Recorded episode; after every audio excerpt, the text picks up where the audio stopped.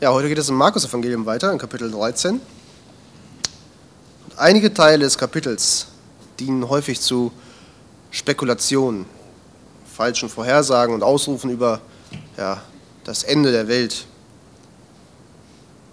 Und deswegen will ich vorab betonen, dass wir, auch wenn wir den Text schon kennen und häufig gelesen haben, ähm, nüchtern an die Sache herangehen und versuchen zu verstehen, was der Text sagt und nicht, was er ja, unserer Meinung nach aussagen könnte. Ich denke, es ist wichtig, dass wir die Spekulation beiseite lassen, ähm, wenn wir das Wort Gottes allgemein überhaupt lesen, sondern darum bitten, dass, dass der Heilige Geist auch in diesem Abschnitt zu uns spricht und ihn gebraucht, um uns zu ermutigen und zu ermahnen, um uns zu erbauen und ja, zu helfen, dass wir zur Ehre Gottes leben können. Dass der Text genau das bei uns bewirkt. Und bevor ich den ersten Abschnitt lese, möchte ich noch beten. Vater im Himmel, ich danke dir für dein Wort, auch heute noch, dass du es bewahrt hast über die Zeit. Ich danke dir, dass wir hören und lesen dürfen, dass du auch uns bewahren wirst. Und ja, so bitte ich auch für diesen Morgen, dass du durch dein Wort zu uns sprichst, dass du ihn gebrauchst, um uns zu erbauen und um uns zu ermahnen, so wie du ja, damals die Jünger erbaut und ermahnt hast. Amen. Äh, ich werde das Kapitel nicht am Stück lesen, wir werden sowieso heute nicht das, nicht das ganze Kapitel schaffen, äh, aber ich lese am Anfang die ersten vier Verse. Markus 13, 1 bis 4.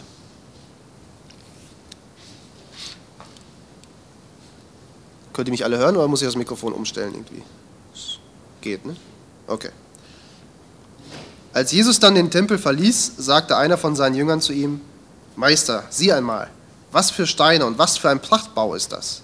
Da antwortete ihm Jesus, ja, jetzt siehst du dieses gewaltige Bauwerk noch stehen. Es wird hier aber kein Stein auf dem anderen bleiben, der nicht niedergerissen wird. Als er sich dann am Ölberg dem Tempel gegenüber niedergesetzt hatte, fragte ihn, ihn Petrus, Jakobus, Johannes und Andreas, als sie für sich alleine waren, Sage uns doch, wann wird dies geschehen und welches ist das Zeichen dafür, wann dies alles in Erfüllung gehen wird? Der Dienst unseres Herrn im Tempel ging jetzt zu Ende. Äh, ja, hier hatte er über die Jahre und vor kurzem erst diejenigen gelehrt, die ihn hören wollten. Er hat aber auch die Selbstsüchtigen und die ja, Gotteslästerer getadelt. Er hat Leidende geheilt und er hat Ungläubige und Heuchler äh, angeprangert und gewarnt. Und es ist einige Zeit vergangen, ähm, seitdem Christus mit zwölf Jahren im Tempel war, äh, wie wir in Lukas 12 lesen. Oder Lukas 2, meine ich. Ähm, da steht, nach drei Tagen endlich fanden sie ihn, wie er im Tempel mitten unter den Lehrern saß und ihnen zuhörte und auch Fragen an sie richtete. Und alle, die ihn hörten, staunten über sein Verständnis und seine Antworten. Das ist einige Zeit her, ungefähr 18 Jahre, ein bisschen mehr als 18 Jahre her. Wie stark ist der Kontrast, wenn wir das mit den Angriffen und der Hartherzigkeit der Lehrer im Tempel vergleichen, die Jesus im letzten Kapitel angegangen sind, ähm, ja, deren Heuchelei und deren Fehler er aber aufdeckte, wohl wissend, dass sie ihn deswegen zu töten versuchen würden. Und auch würden, dass sie es auch schaffen würden. Und genau vor unserem Predigtext klagt Jesus über Jerusalem. Das lesen wir bei Matthäus in Matthäus 23. Ähm, dort sagt er, Jerusalem, Jerusalem, dass du die Propheten tötest und die zu dir Gesandten steinigst. Wie oft habe ich deine Kinder um mich versammeln wollen, wie eine Hände, Henne ihre Kü Küglein unter ihre Flügel sammelt. Doch ihr habt nicht gewollt. Nunmehr wird euer Haus euch verödet überlassen, denn ich sage euch, ihr werdet mich von jetzt an nicht mehr sehen, bis ihr einst bei meiner Wiederkunft ausruft, gepriesen sei, der da kommt im Namen des Herrn. Zitiert da das Alte Testament aus Jeremia und auch aus Psalm 118. Aber vielleicht war es auch wegen dieser Worte, ähm, dass die Jünger auf diese Schönheit des, des Tempels hinweisen wollten.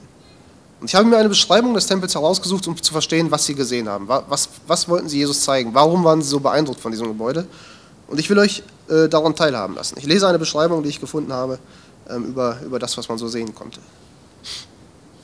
Und, und derjenige schreibt, es war zweifellos ein großartiges Schauspiel, auf das seine Jünger den Blick Jesu richteten. Sie blieben stehen, um einen letzten verweilenden Blick darauf zu werfen, und einer von ihnen war begierig darauf, seine Aufmerksamkeit auf die schönen Steine und die prächtigen Opfergaben zu lenken, die neun mit Gold und Silber überzogenen Tore und das aus massivem korinthischen Messing, das noch kostbarer war.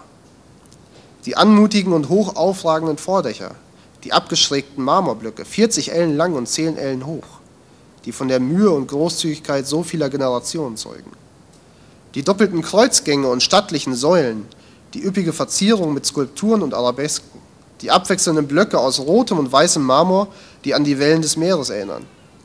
Die riesigen Reben aus goldenen Trauben, jede Rebe so groß wie ein Mensch, die sich in ihrer prächtigen Üppigkeit über die goldenen Türen winden. Sie ließen Jesus mit ihnen über die ansteigenden Terrassen der Höfe blicken. Den Hof der Heiden mit seinen monolithischen Säulen und seinem reichen Mosaik. Darüber die 14 Stufen, die zum Hof der Frauen führten. Dann die 15 Stufen, die zum Hof der Priester führten. Dann noch einmal die 12 Stufen, die zum letzten Podest führten, gekrönt von, vom eigentlichen Heiligtum und Allerheiligsten, das die Rabbiner wegen seiner Form gerne mit einer schlafenden Henne verglichen und das mit seinem weißen Marmor und den vergoldeten Dächern wie ein herrlicher Berg aussah, dessen schneebedeckter Gipfel von der Sonne vergoldet wurde. Tatsächlich. Meiner Meinung nach klingt es schon beeindruckend, wenn man es nur hört. Wie überwältigend muss es dann gewesen sein, vor diesem Bau zu stehen. Für die Juden gab es ja auch nichts, ja, was sie so sehr schätzten und verehrten wie den Tempel und all die Gerätschaften des Tempeldienstes und alles, was da zusammengehört. Das ganze Leben Israels schien von diesem heiligen Ort aus zu fließen, als wäre es das Herz ihres, ihres Lebens. Der Tempel war nicht nur von seiner Lage her, von seiner Struktur und von seinen Diensten und von seinen Opfern äh, ja, selbst höchst erhaben und imposant. Für den Juden war es auch Ausdruck des, ja, des besonderen Interesses, der besonderen Zuneigung und der Gunst des Höchsten. Und wie könnte ein Israelit ohne Schauer des Entsetzens, ohne Bestürzung an die Zeit denken, in der ja, es dieses Gebäude nicht mehr geben sollte, in der es zu Staub gemacht werden würde, in der es keine Gesänge mehr geben würde, keinen Opferdienst mehr, die Priester erschlagen, keine Gottesdienste mehr. Aber genau das war es, was Christus hier voraussagte. Ein Unglück, das mit Sicherheit durch Reue und wahren Glauben hätte abgewendet werden können, wie wir in Lukas 19 lesen. In Lukas 19, die Verse 41 und 42 steht, als er aber dann näher gekommen war und die Stadt erblickte, weinte er über sie und sagte, wenn doch auch du an diesem Tag erkennen möchtest, was zu deinem Frieden dient. Nun aber ist es deinen Augen verborgen geblieben. Ja, durch, ihre, durch ihre Ablehnung des Messias wurde dieses Unglück Jerusalems unwiderruflich. Ja, und so wurde Israel in seinem ja, verletzlichsten, in seinem sensibelsten Punkt geschlagen oder würde geschlagen werden. Und so würde die Herrschaft des, des gerechten Herrn auf, auf erschreckende, aber gleichzeitig auch auf erhabene Weise gezeigt. Und so wurde, wie wir, wie wir später noch sehen würden, eine Lektion über die göttliche Regierung und die menschliche Unterwerfung unter sie erteilt. Eine Lektion zur Belehrung, aber auch zum Wohl aller nachfolgenden äh, Generationen. Aber dazu komme ich gleich noch. Äh, zuerst will ich auf diese Prophezeiung Jesu eingehen. Ja, wie wir wissen, ähm, wir wissen, dass, dass die Bibel uns Christus als Propheten, als König und als Priester vorstellt. Er hat drei Eigenschaften, die in der Person Christi vereint sind. Und als Prophet wurde er schon angesehen, als er noch unter den Menschen lebte. So also lesen wir zum Beispiel in Lukas 7, da kam aber Furcht über alle und sie priesen Gott und sagten, ein großer Prophet ist unter uns erstanden und Gott hat sein Volk gnädig angesehen. Was aber macht einen Propheten aus? Worauf gründet seine Autorität? Sie gründet sicherlich nicht auf der Wahrheit seiner Erklärung über das Zukünftige oder über zukünftige Ereignisse, die ja erst nach deren Erfüllung beurteilt werden können. Seine Autorität gründet auf den Beweisen seiner göttlichen Sendung, diese, die seine Zuhörer zu der Zeit auch wahrnehmen konnten. Zum einen die Zeichen und Wunder, die aber nur in Verbindung mit der Reinheit seiner Lehre und mit der Reinheit seines Lebens ähm, eindeutig bewiesen, dass er ein Lehrer ist, der von Gott kommt. Zumindest ein Prophet, wenn nicht sogar noch mehr. Und so beschreiben ihn die Jünger, die mit Jesus nach seiner Auferstehung, als sie noch nicht erkannten, ähm, als sie auf dem Weg nach Emmaus mit ihm waren. In Lukas 24, äh, Vers 19 lesen wir, dass sie, dass sie von ihm sagen, Jesus von Nazareth, der war ein Prophet, gewaltig in Tat und Wort vor Gott und vor dem ganzen Volk. Und so wird er beschrieben zu seiner Lebzeit. Und dennoch ist es auch wichtig, auch wenn wir, wenn wir die Lehre ähm, und die Wunder sehen können. Dennoch ist es wichtig, die Prophezeiungen zu überprüfen, um zu sehen, ob diejenigen Vorhersagen, die getroffen wurden, auch wirklich eingetreten sind. Weil wir selbst haben die Zeichen und Wunder nicht erlebt. Wir selbst haben die Lehre Jesu nicht gehört. Aber wir haben die Zeugenberichte und so können wir auch die Zeugenberichte prüfen, wenn wir schauen, ob die prophetischen Aussagen Christi eingetroffen sind. Und auch die Prophezeiung, die wir hier finden, in Bezug auf, auf die Zerstörung des Tempels. Und zuerst stellt sich die Frage, war diese Prophezeiung überhaupt besonders? Ja, oder war es eher eine, eine offene Frage der Zeit, ähm, deren Vorzeichen Jesus hier schon frühzeitig zu deuten wusste? Die Zerstörung des Tempels war, ja, war zu der Zeit gar nicht zu erwarten.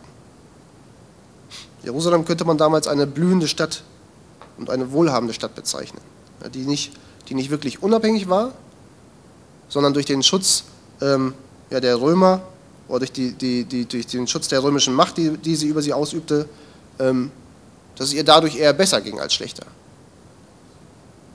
sie war von hohen Mauern umgeben, ja, nach den aktuellen und neuesten äh, Festigungsmethoden, die es gab. Und entlang der Mauer waren zahlreiche Befestigungstürme. Und hoch über allem erhob sich der Tempel, der zugleich Tempel und Festung war.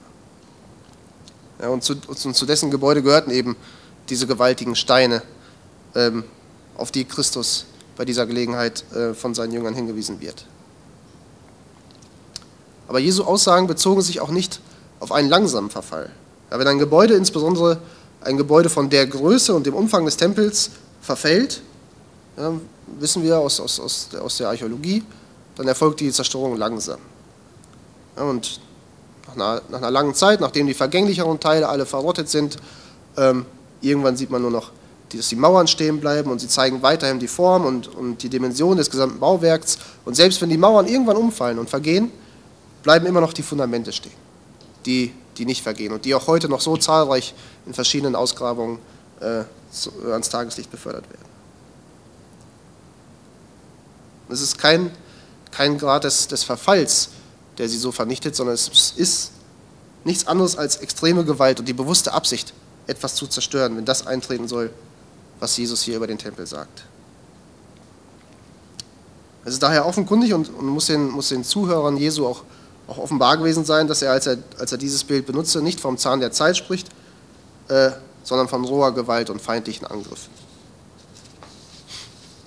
Und springen wir dann, geschichtlich gesehen, über einen Zeitraum von 40 Jahren nach vorne. Dann sehen wir Jerusalem, wie es, von, wie es vorhergesagt wurde, von Heeren umringt, ja, den Heeren der Römer unter Titus. Denn in Rom war gerade Folgendes geschehen.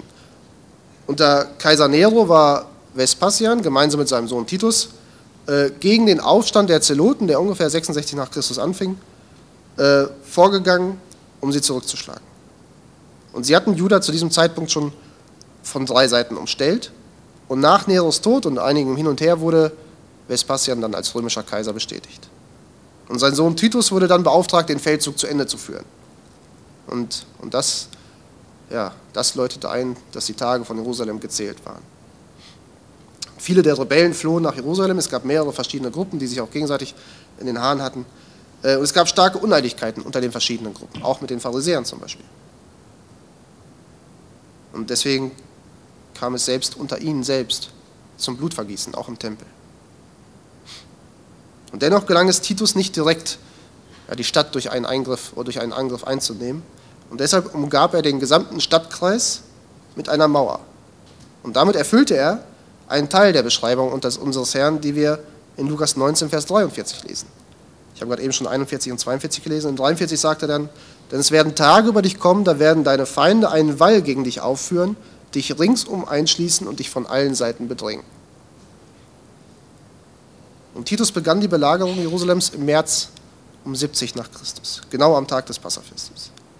Und nach Flavius Josephus, den einige vielleicht kennen, den Namen, ein ehemaliger jüdischer Militärkommandeur aus Galiläa, der auch mit Titus, oder der Titus auch begleitete, lebten zu der Zeit ungefähr drei Millionen Menschen in der Stadt. Oder es hielten sich aufgrund des Passas ungefähr drei Millionen Menschen in der Stadt auf.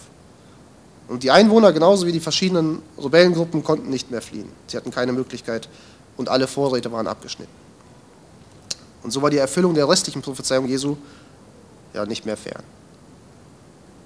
Sie wurde durch das, durch das Verhalten des Volkes selbst beschleunigt. Ähm, anstatt sich zur Verteidigung als ein Mann zusammen oder wie ein Mann zusammen zu vereinen und zu schließen, äh, schwächten sie sich, wie schon, wie schon erwähnt, durch Streitigkeiten und durch Spaltungen, sodass innerhalb von fünf Monaten die Stadt eingenommen werden konnte. Und dann begann auch ja, die Zerstörung. Es wird berichtet, dass Titus eigentlich vorhatte, den Tempel oder die Stadt als Monument der, der römischen Macht zu bewahren. Aber seine Soldaten waren im Angriff so sehr im Rausch, dass sie, dass sie nicht zurückgehalten werden konnten und anfingen, alles in Brand zu legen und alles zu zerstören. Ähm, und als, das, als dieser Grad der Zerstörung nicht mehr rückgängig gemacht werden wurde, gab Titus dann den Befehl, endgültig den Tempel komplett und die Stadt komplett zu zerstören und sogar bis zu den Fundamenten auszugraben, umzuschmeißen. Und dadurch erfüllte sich, was Jesus sagte, dass nicht ein Stein auf dem anderen blieb. In Vers 2 lesen wir, wie er sagt, es wird ja aber kein Stein auf dem anderen bleiben, der nicht niedergerissen wird. Diese Prophezeiung wird auch durch wissenschaftliche Untersuchungen belegt. Moderne Untersuchungen zeigen, dass, dass wir heute nicht die alten Mauern Jerusalems finden, äh, sondern neu aufgebaute, aufgebaute Mauern, wahrscheinlich auf den Resten der Fundamente der alten Mauern. Ich weiß nicht, wenn ihr mal in Jerusalem wart, seht ihr, wenn ihr an die Klagemauer kommt, dann denkt man erstmal, oh, ist nicht so beeindruckend. Aber wenn man näher kommt, ist ein Glasboden ausgelegt und dann kann man runtergucken bis auf die Fundamente oder bis auf den Boden der alten Mauern. Und dann ist das doch schon beeindruckend, was man da sieht. Aber man sieht doch, dass, dass viel Neues gebaut wurde. Als Jesus dann auf dem Ölberg gegenüber dem Tempel saß, fragten ihn Petrus und Jakobus und Johannes und Andreas unter vier Augen, sage uns doch, wann wird dies geschehen und welches Zeichen ist dafür, oder welches ist das Zeichen dafür, wann dies alles in Erfüllung gehen wird. Matthäus und Lukas sagen nur allgemein, dass die Jünger fragen. Markus gibt uns hier die Namen derer, die ihn gefragt haben. Ähm, und er sagt uns, dass, dass sie Christus privat fragen oder getrennt. Nicht nur von der Menge der Menschen, sondern auch getrennt von den anderen Jüngern. Es war eine ja, gefährliche Sache, über die Zerstörung des Tempels zu reden. Es war ja auch diese Anschuldigung, oder diese falsche Anschuldigung, die, die in Apostelgeschichte 6 dazu führt, dass Stephanus gesteinigt wird. Ihm wurde, wurde vorgeworfen, er hat gesagt, dass der Tempel zerstört wird und das war im Endeffekt dann einer der Gründe, warum er am Ende gesteinigt wurde. In Matthäus 24, eine Parallelstelle, sehen wir die Frage der Jünger noch erweitert. Für sie ging die Zerstörung des Tempels mit der Wiederkunft Jesu und dem Ende der Welt einher. Und dort lesen wir in Matthäus 24, Vers 3, als er aber auf dem Ölberg saß, traten die Jünger allein zu ihm und sprachen, sage uns, wann wird dies geschehen und was wird das Zeichen deiner Wiederkunft und des Ende der Weltzeit sein. Und diese Denkweise führt uns auch ja, zum Teil zu der Lektion, die ich zu Beginn angesprochen habe. Für die Jünger war klar, dass, dass die Zerstörung des Tempels das Ende der Zeit sein musste. Aber jedoch mussten sie feststellen, dass, dass ganz gleich, wie majestätisch das Gebäude, wie heilig ja, seine ursprünglichen Zwecke waren, dass der Tempel in Jerusalem nicht unzerstörbar war. Und genauso wie alles, was seine Grundlage in dieser Welt hat, was von Menschenhand ja, aufgezogen und geformt wird, ähm, ist es vergänglich und nichtig. Und nichts davon bleibt bestehen. Und der Tempel ist wie die Erde selbst dem Verfall und der Zerstörung geweiht. Aber es ist, was die Jünger hier lernen, ist keine Lektion über einfache Vergänglichkeit. Es ist ein Gerichtszeichen. Ja, die Juden hatten zwar den Tempel und lebten eine Religion, aber das alles hatte seinen Ausgang nicht mehr bei Gott. Sondern sie hatten eine Religion nach ihren menschlichen Vorstellungen sich gemacht. Und als Lektion sollten die Jünger und auch wir lernen, dass das Materielle, das vom Menschen gemachte, ähm, zugrunde geht und allein das Geistige bestehen bleibt. Ja, es wird einen neuen Himmel und eine neue Erde geben, aber von dem, was wir jetzt sehen, wird allein das, das Geistige bestehen bleiben. Und damit meine ich, dass, dass diejenigen, die glauben, auf ewig bei Gott sein werden und diejenigen, die nicht glauben, auf ewig von ihm getrennt leiden werden. Etwas anderes bleibt von dem, was wir uns hier aufbauen, von dem, was wir nach unseren Vorstellungen bauen, von dem, was wir ohne Gott machen, bleibt nicht. Ganz gleich, wie, wie wichtig es uns erscheint, wie beeindruckend es ist, wie sehr wir meinen, dass es doch etwas Gutes wäre. Auch wenn wir einen, einen sehr hohen Wert beimessen. Und die Zerstörung des Tempels war ein, war ein Gerichtszeichen über die gottlose Religion und sie traf das größte Zeichen dieser Religion, äh, die nicht Gott zum Mittelpunkt hatte. Die, äh, jemand hat es mal so formuliert, die, die Welt mag einen stattlichen und prachtvollen Tempel bewundern, aber der Tempel, der die Augen und das Herz Christi erfreut, so wie er Gottes würdig ist und von seinem Geist umgeben ist, ist ein Herz, das von Gottes Liebe erfüllt ist, in dem Gott seine Wohnung macht und in dem er angebetet wird. Ein Leben, das sich ihm opfert, ständig in seiner Gegenwart bleibt und sich von seinem göttlichen Wort nährt. Und das ist das, was, was die Juden nicht hatten. Oder viele der Juden. Ja, der Tempel in Jerusalem war der Tempel des Herrn. Doch er diente einen vorübergehenden Zweck und auch nur so lange, bis dieser Zweck erfüllt war. Und die menschliche Natur ist so beschaffen, ja, dass der Mensch dazu neigt, das, das Äußere, das, das Sichtbare, das Greifbare, das Materielle zu betonen. Und sogar wirklich Gläubige stehen in Gefahr, das Äußere der Religion zu betrachten und hochzuhalten, aber den Inhalt zu vergessen. Es werden Orte oder Ordnungen oder Ämter oder Institutionen überbetont. Ähm, aber in der Lehre Jesu finden wir das nicht. Und wir sollten nicht wie die Juden an den Äußerlichkeiten festhalten und dabei den Inhalt verlieren. Ja, die Bibel sagt uns auch, dass Formen und Ordnungen gut sind und sie haben ihre Berechtigung, aber sie haben keinen Wert, wenn sie nicht vom Geist belebt sind. Und so haben auch unsere Dienste und alles, was wir als unsere Pflichten im Glauben ausüben, keinen Wert, wenn sie nicht aus Glauben geschehen. Interessant ist auch zu sehen, dass Christus die, die Einfältigkeit seiner Jünger duldet, die, die ihn einen Tempel bewundern lassen wollen, der nur als Vorbild auf Christus dienen sollte. Und nichts von dem, was, was zerstört werden würde, war es würdig, der wahre Tempel Gottes zu sein. Und wie sehr sollte uns, wenn wir das lesen, wie sehr sollte uns das demütigen, wenn wir geehrt werden, selbst der Tempel Gottes zu sein. So schreibt es Paulus an die Korinther im 1. Äh, Korintherbrief in Kapitel 3, Vers 16. Wisst ihr nicht, dass ihr Gottes Tempel seid und dass der Geist Gottes in euch wohnt? Was für ein, was für ein beachtlicher Gedanke, wenn wir das so sehen. Und es war nur natürlich, dass die Jünger, als der Herr die, die, der Herr die Zerstörung des Tempels vorhersagte, dass sie wissen wollten, wann so ein gewaltiges und schreckliches Ereignis eintreten sollte. Ich denke, das wird uns auch so gehen, wenn uns jemand so etwas Schlimmes vorhersagen würde, wenn wir sagen, wann soll das sein, wann, was können wir machen? Und die besorgten Jünger nutzten die Pause auf dem Ölberg, um zu fragen, zu welchem Zeitpunkt die vom Herrn vorher gesagte ja, Katastrophe stattfinden sollte. Und sie wollten auch wissen, durch welche Zeichen sie ihren Nahen erwarten konnten. Sie wollten vorbereitet sein. Und daraufhin antwortete Jesus ihnen in den Versen 5 bis 13. Ich lese Markus 13, die Verse 5 bis 13.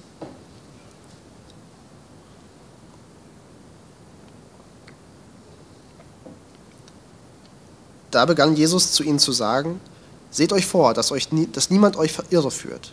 Viele werden unter meinem Namen kommen und sagen, ich bin es, und werden viele irreführen. Wenn ihr ferner von Kriegen und Kriegsgerichten hört, so lasst euch dadurch nicht ängstigen. Dies muss so kommen, bedeutet aber noch nicht das Ende. Denn ein Volk wird sich gegen das andere erheben und ein Reich gegen das andere. Erdbeben werden hier und da stattfinden, Hungersnöte werden kommen. Gebt ihr jedoch Acht auf euch selbst. Man wird euch vor die Gerichtshöfe stellen und euch in den Synagogen geißeln auch vor Statthalter und Könige werdet ihr um meinetwillen gestellt werden, ihnen zum Zeugnis. Und unter allen Völkern muss zuvor die Heilsbotschaft verkündigt werden. Wenn man euch nur abführt und vor Gericht stellt, so macht euch nicht im Voraus Sorge darüber, was ihr reden sollt, sondern was euch in jener Stunde eingegeben wird, das redet. Nicht ihr seid es ja, die, die da reden, sondern der Heilige Geist. Es wird aber ein Bruder den anderen zum Tode überliefern und der Vater seinen Sohn und Kinder werden gegen ihre Eltern auftreten und sie zum Tode bringen. Und ihr werdet allen verhasst sein um meines Namens willen. Wer aber bis ans Ende ausharrt, der wird gerettet werden.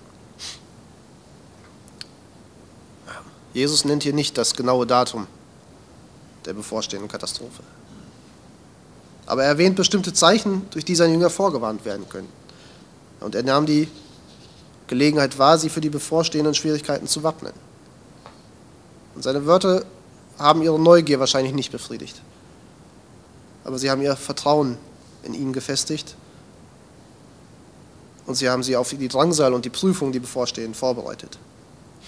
Und die große Lektion ist, dass Jesus sein Volk, besonders in Zeiten und unter Umständen der Bedrängnis, darauf vorbereitet, ein treues und festes Zeugnis von ihm selbst abzulegen. Und so ermahnt der Herr unsere, oder diese Jünger auch. Ja, Tage der Prüfung standen bevor.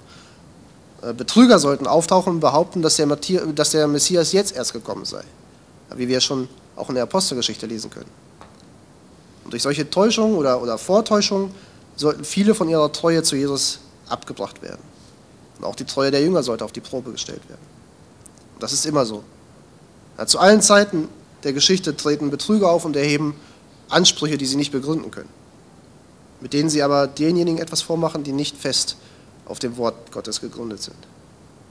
Es gibt verschiedene Lehrer oder Systeme oder Philosophien, die versuchen, Christus vom Thron des menschlichen Herzens zu verdrängen.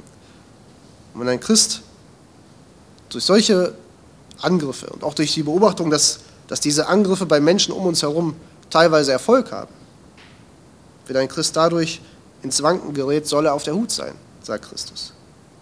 Er soll auf die Stimme des Herrn hören, die über die letzten Jahrtausende hinweg schon ruft, lasst euch von niemandem in die Irre führen.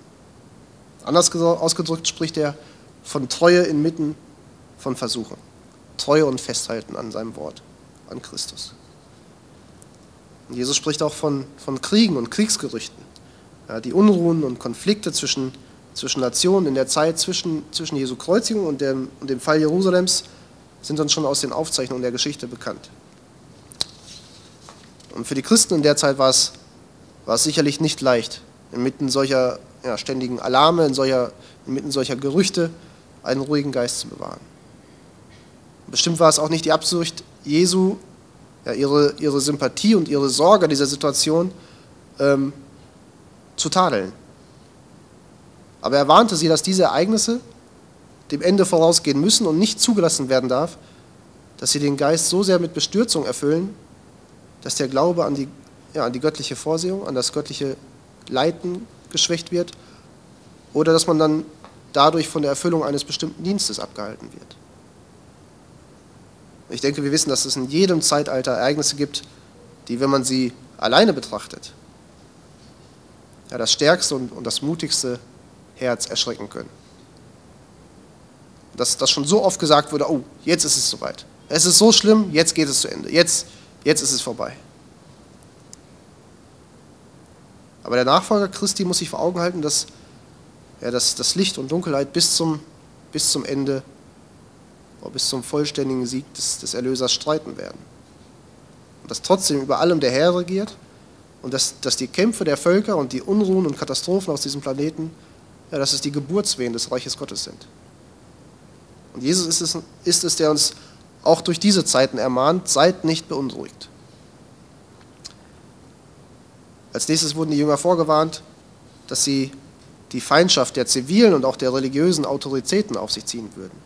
Ja, vor Räten und in den Synagogen, in Gerichten und auch in der Gegenwart von Königen würden sie angeklagt werden. Ja, wie sollten sie sich unter solchen Umständen verhalten? Sie sollten sich daran erinnern, dass sie nur so behandelt werden, wie ihr Meister vor ihnen behandelt worden war. Dass sie eigentlich geehrt wurden, indem sie selbst als seine Zeugen vorgeladen wurden und sozusagen als Sprachrohr des Geistes Gottes dienen durften. Und inmitten solcher schwieriger Prüfungen waren sie angewiesen darauf zu achten, wie sie sich verhalten sollen. Dass sie sich nicht fürchten sollten, was sie sagen können, sondern dass, ja, dass, dass der Geist sie inspirieren würde, das Richtige zu sagen, zu ihrer Verteidigung. Und es gibt keine Zeit, wie wir in der Geschichte sehen, in dem die Diener Christi nicht einigen Angriffen des Feindes ausgesetzt sind. Und der ist nicht und in der es nicht nach Wachsamkeit und Stärke und Mut verlangt und Vertrauen auf Christus. Die Verfolgten sollen sich daran erinnern, dass, dass das Auge des Herrn auf sie gerichtet ist. Und sie sollen sich als, als diejenigen verhalten, die ihren, Herren, die ihren Herren ehren und seine Sache aufrechterhalten wollen. Ja, wir werden ermutigt durch Christus zur Standhaftigkeit inmitten der Feindseligkeit. Und neben den äußeren Unruhen sagte Christus voraus, dass sich sogar Fried, äh, Zwietracht in den Familien offenbaren würde. Ja, dass sich einer gegen den anderen auflehnen würde. Und auf diese Weise erfüllt sich auch das, was er in Matthäus gesagt hat, in Matthäus 10, ihr sollt nicht meinen, dass ich gekommen sei, Frieden auf die Erde zu bringen. Ich bin nicht gekommen, Frieden zu bringen, sondern das Schwert. Denn ich bin gekommen, den Menschen zu entzweien mit seinem Vater und die Tochter mit ihrer Mutter und die Schwiegertochter mit ihrer Schwiegermutter. Und die Feinde des Menschen werden seine eigenen Hausgenossen sein. Wer Vater oder Mutter mehr liebt als mich, der ist meiner nicht wert. Und wer Sohn oder Tochter mehr liebt als mich, der ist meiner nicht wert. Und wer nicht sein Kreuz auf sich nimmt und mir nachfolgt, der ist meiner nicht wert. Hier geht es darum, dass, dass, dass unsere höchste Priorität ist, Christus zu dienen und nicht uns an, an, an irdische Bindungen zu klammern. Aber es wird noch weitergehen als das. Es wird sogar sich innerhalb der Familien gegenseitig wegen des Glaubens verraten werden. Und für die meisten ist Verrat im eigenen Lager schmerzhafter und anstrengender als Feindseligkeit außerhalb des eigenen Lagers. Und wenn auch nicht aus der eigenen Familie, können Anfeindungen doch vielleicht aus dem näheren Umfeld kommen. Das ist eine Prüfung, ja, die den Gläubigen, den Gläubigen erschüttern kann und die auch den Eifer eines Christen stark dämpfen können. Und Christus ruft seine Jünger auch unter diesen Umständen auf, beharrlich zu sein. Wenn auch immer jemand in unserem näheren Umfeld Christus verlässt und deswegen gegen uns ist, so soll das uns nur noch näher zu Christus bringen. Und auch das soll uns nicht von unserem Dienst auf dieser Welt abhalten. Und zum Schluss sollte uns aber noch eins bewusst sein. Oft konzentrieren wir uns bei solchen Texten auf uns selbst. Ja, wir suchen Zuflucht in sicheren Umgebungen. Äh, wir freuen uns über unser Wohl. Wir sind vielleicht noch in Gedanken bei Glaubensgeschwistern, die Not leiden, aber dennoch begnügen wir uns damit, selbst gut gewappnet und in Sicherheit zu sein. Wenn wir Christo, äh, Christi Worte sehen, reicht es nicht aus, selbst standhaft zu sein. Wir müssen an andere denken und uns um sie kümmern. Die frohe Botschaft, die uns errettet und frei gemacht hat, ähm, sollen wir auch unserem Nächsten bringen. Und wie, wie hingebungsvoll und mutig die ersten Jünger gewesen sind, ähm, trotz der widrigen Umstände. Das wissen wir sehr gut, das können wir nachlesen. Nicht nur die zwölf, auch, auch die, die Christen, die im ersten Jahrhundert aufgewachsen sind. Ähm, sie haben das, das, das Evangelium den, den Völkern um sie herum bis ans Ende der Welt verkündet.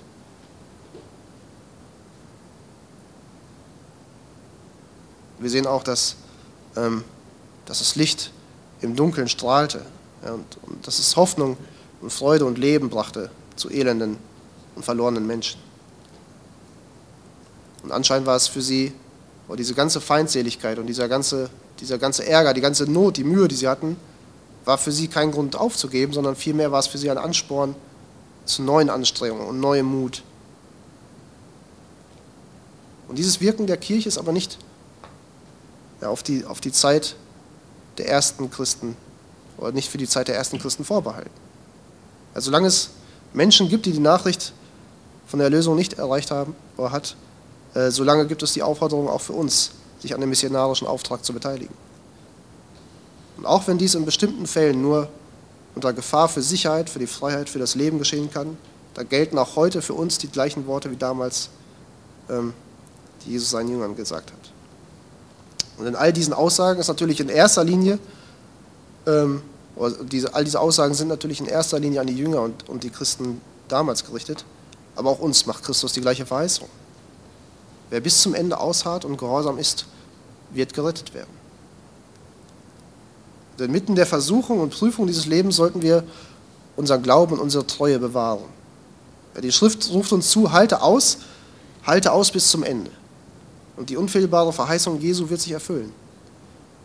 Ähm, ja, wie wir auch schon in der Einleitung gehört haben, wir werden bewahrt, wir werden gerettet werden. Gleichzeitig sagt uns die Schrift, auch wenn sie uns zu aller ernsthaften Mühe aufruft, dass es Christus selbst ist, der uns bis zum Ende bewahren wird. Wir haben uns am Anfang aus dem Judasbrief, aus dem Judas gehört. Ähm, wir lesen es auch bei Paulus, wenn er an die Thessalonicher schreibt, ähm, treu aber ist der Herr, der euch stärken und vor dem Bösen behüten wird. Wir haben aber im Herrn das Vertrauen zu euch, dass ihr unsere Weisungen nachkommt und immer nachkommen werdet. Der Herr aber lenke eure Herzen zur Liebe Gottes und zum standhaften Ausharren Christi. Wir sehen diese Verbindung des Wirkens Gottes in uns und unserer Verantwortung auf dieser Welt. Und soweit zu Kapitel 13. Die ersten 13 Verse enthalten vielleicht noch nicht unbedingt die Teile des Kapitels, die zu Mutmaßungen über das Ende des, der Welt führen. Das sehen wir eher bei den nächsten Versen noch. Äh, aber um die geht es dann in der nächsten Predigt. Ich hoffe aber, dass wir auch ja, bis hierhin schon sehen, dass solche Texte uns nicht gegeben sind, um über das Ende als solches zu spekulieren ähm, oder uns, uns mit dem Ende zu beschäftigen, sondern vielmehr, um uns dem Wirken Gottes zu versichern und gleichzeitig unserer Verantwortung in dieser Zeit zu erinnern. Ich denke, es ist ein Grund zur Freude, wenn wir das lesen, äh, wenn wir nicht im Bedrängnis lesen, äh, leben. Aber auch wir sollten die Zeit nutzen, um umso mehr treu und gehorsam zu sein und uns zu wappnen, jetzt schon für schwierigere Zeiten. Im Vertrauen darauf, dass, ja, dass Gott alles in seiner Hand hält und dass er alles zu seiner Verherrlichung führen wird. Amen.